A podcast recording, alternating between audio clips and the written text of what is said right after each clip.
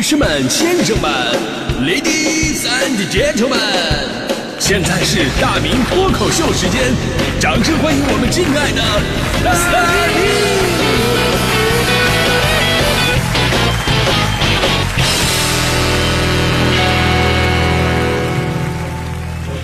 明！好，欢迎各位来到今天的大明脱口秀，我是大明啊。现在呢有一个词儿啊叫种草，种草这词儿我也是刚学的。之前呢，大迪总说什么最近啊在看网红主播的种草日记啊，我还以为怎么着你要转型干绿化呀，还是怎么着？后来才知道啊，种草是人家介绍一款新潮的产品，然后呢这边呢在心里边埋下了喜欢的种子，等到年底有年底有钱了啊有钱了，然后呢就开始去拔草啊。所以我一直想问大迪，你凭什么认为你年底一定会有钱啊？真的，现在大伙挣钱都不容易啊。我就是想通过今天的节目吧，跟大家伙说一说，种草可以，但是别乱拔，对吧？我今天必须要以身试法，啊，不对，那个现身说法，现身说法，就是为了让大家伙知道，其实咱们买的好多的东西吧，都是买的时候无比的好奇，但拿回家就变成了吃灰神器，对吧？尤其我们家里边那个东西，那上面落的灰啊，落的灰，反正已经是可以种那些真的草了，真的是。啊呃，我我我说我自己之前，我必须要先夸一夸，就是远在医院住院的大迪同学啊，要不是他呀，我真的意识不到这个问题的严重性。因为有的时候吧，我看大迪经常在网上下单去买东西，我就跟他说：“哎呦，大迪呀，你说你那点钱你别乱买啊，浪费钱。”就大迪反倒指责我才是那个乱花钱的人。我说：“你怎么能反咬一口倒打一耙呢？”大迪说了：“说那你看你新车那个买那个灭火器，买了两年，你用过吗？”那个被子，那我一辈子我都不想用那玩意儿。但是大迪的这句话启发了我，首先我就开始尝试我了解大迪。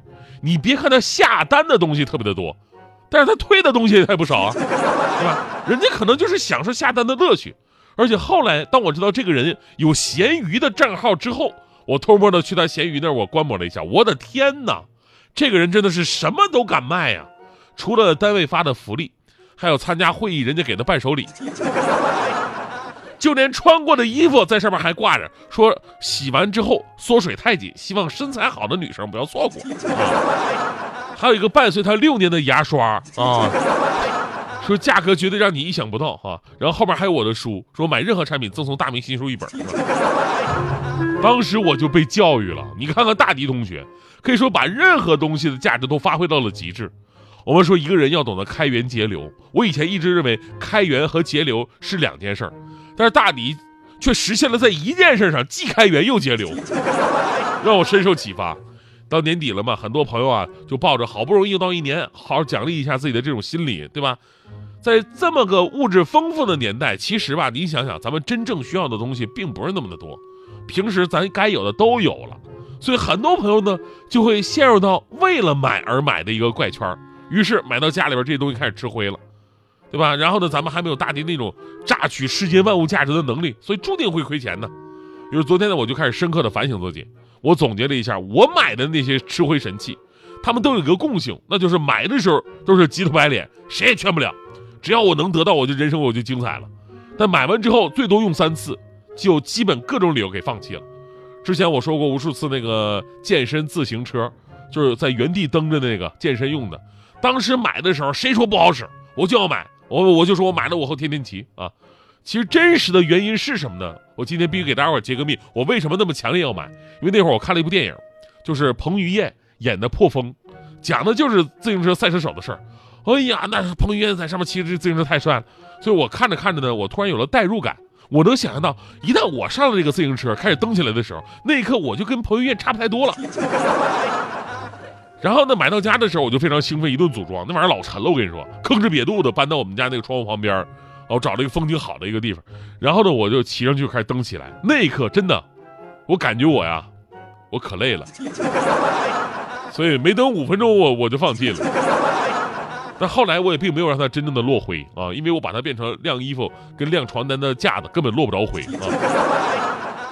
其实呢，除了这个自行车啊，我去年还干了一件大事儿，就是我卖了四个相机的镜头。很多朋友都知道我也是个摄影爱好者，然后呢，我也买过很多不错的镜头，都是红圈的哟。红圈镜头基本上每个都是一万来块钱。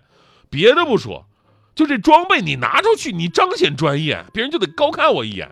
但说实话，这玩意儿是真沉呐，每一个都跟那个大砖头似的。那会儿心想，买都买了，不能浪费呀！啊，我我去泰国玩的时候，我凭毅力，我把六个大镜头我都带着了。除此之外，还有什么闪光灯啊、三脚架啊？那个书包不夸张的说，四十斤绝对是有的。哎呀，到了酒店呢，接待小弟非常热情啊，要帮我拿拿那个包。那小弟拿手就拎了一下，脸色都变了，回头找了一个推车过来，对吧？我心想这东西别买买，得好好利用啊！我要拍遍普吉岛大街小巷，然后在酒店房间打开背包，发现我忘带电池了，连开机都开不了啊！这这个。后来我真的明白了，为什么那么多搞摄影的朋友都说说他们大多数镜头甭管多贵，最后都吃灰了。因为你说你好不容易你出来旅个游，你身上还背着几十斤的相机跟镜头，对吧？你你说是旅游的，说说不出负重拉练来的，你还是啊？真的跟他们相比，我还不如最夸张的。最夸张的有那种，就是为了节省更换不同镜头的时间，有的时候呢是一闪而过的事儿，对吧？美景一闪而过。这个时候就要求你第一时间拿出相机，啪一拍，才能拍抓拍得到。如果你这是换镜头，你来不及怎么办呢？这种人身上会挂两个以上的相机，有的负责长焦，有的负责定焦，还有随时能拿出一张卡片机负责扫街。这个感觉像什么呢？大家伙看过那个《英雄本色》那电影看过吧？就好像在当时周润发脖子上面挂着两把冲锋枪，一手拿一把，突突完了以后呢，又从怀里边拿出一把手枪来继续点射的感觉。所以后来这些镜头啊，我都不怎么用了，不怎么用了。旅游咱说还是轻松一点好，对吧？去年我把大部分的镜头都给卖了，因为我明白了，我最后其实啊，我拍照我就是为了发个朋友圈，手机加美图秀秀已经足够用了，真的。但是镜头卖了，吃灰的神器还在不断的涌入。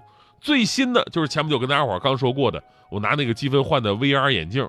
最开始我觉得，哟，这个 VR 这东西啊，真的是太新潮了，而且啊，绝对是巅峰的视觉体验呢，对吧？我那天还说，那那说那个，因为这次体验，我就下单，我准备买一个更贵的三千多的高清的 VR 眼镜。幸好后来被咱们听友发微信及时阻止了。后来呢，那个便宜的 VR 眼镜啊，我真的没怎么再用过了。一个是它没那么高清，颗粒感太强，太出戏。另外一个，我不知道朋友们有没有体验过这种感觉，就是这玩意儿时间如果戴时间长了的话，你再摘下来，总感觉自己是一种对眼的状态。啊，总之就是你你瞳孔的距离跟平时肯定不一样。你看身边的东西都是重影的。结果呢，昨天我看到这么一个新闻啊，一会儿咱们在新闻板块里边重点跟大家伙说一说，就是一个女孩在商场玩这个 VR 眼镜啊，VR。也不知道是什么原因吧，是玩的时间长啊，还是个人的问题啊？总之摘下来之后，这女孩什么都看不见了啊，眼睛不好使了，又吓得哇哇大哭。后来是警察叔叔给她背到了医院，呃，但愿经过治疗能恢复吧。其实不管什么原因呢，VR 这技术啊，目前肯定是不成熟的，尝完新鲜之后就会有很多的不适应，所以说这东西弄不好呢，也会成为咱们家里的吃灰神器。所以呢，咱们总结一下，到年底了，您真的要给自己置办大件儿啊，这事儿无可厚非。但是建议各位还是要精打细算，这并不是算，不是说算价格啊，而是要计算一下这个东西您是不是真的有需要。咱说有用的东西，你天天用，那么再贵它也便宜；但没有用的东西呢，你放那吃灰，那它再便宜它也是贵的，对吧？我我再说一个，就是我们办公室里边的东西，就是一个榨汁机。榨汁机很多朋友都都都喜欢啊，都想买。买的时候啊，都想到我以后啊，我健康生活还是怎么着的。前两天还特流行那种随身携带的榨汁机，我就弄了一个放办公室了，啊，然后我就想这玩意儿得用啊。有一天我就带过了一个柚子过去，我想榨点这个柚子汁儿喝。结果刚费劲巴拉把这个柚子去皮，这边接到一个电话，让我去取快递。然后这时候我旁边大迪说了：“啊，大明哥，我帮你整吧，啊，你先去取。啊，那是我先尝尝啊。”我说大迪你吃吧，我那不了解你吃吧，能拦得住你吗？你那时候你给我留一半就行啊。大迪说好嘞。等我回来的时候，我就非常非非常悲伤的发现，大迪他真的是给我留了一半只不过我要的是半拉的半不是蒜瓣的瓣啊啊！你让我拿那玩意儿扎个空气呀，我我。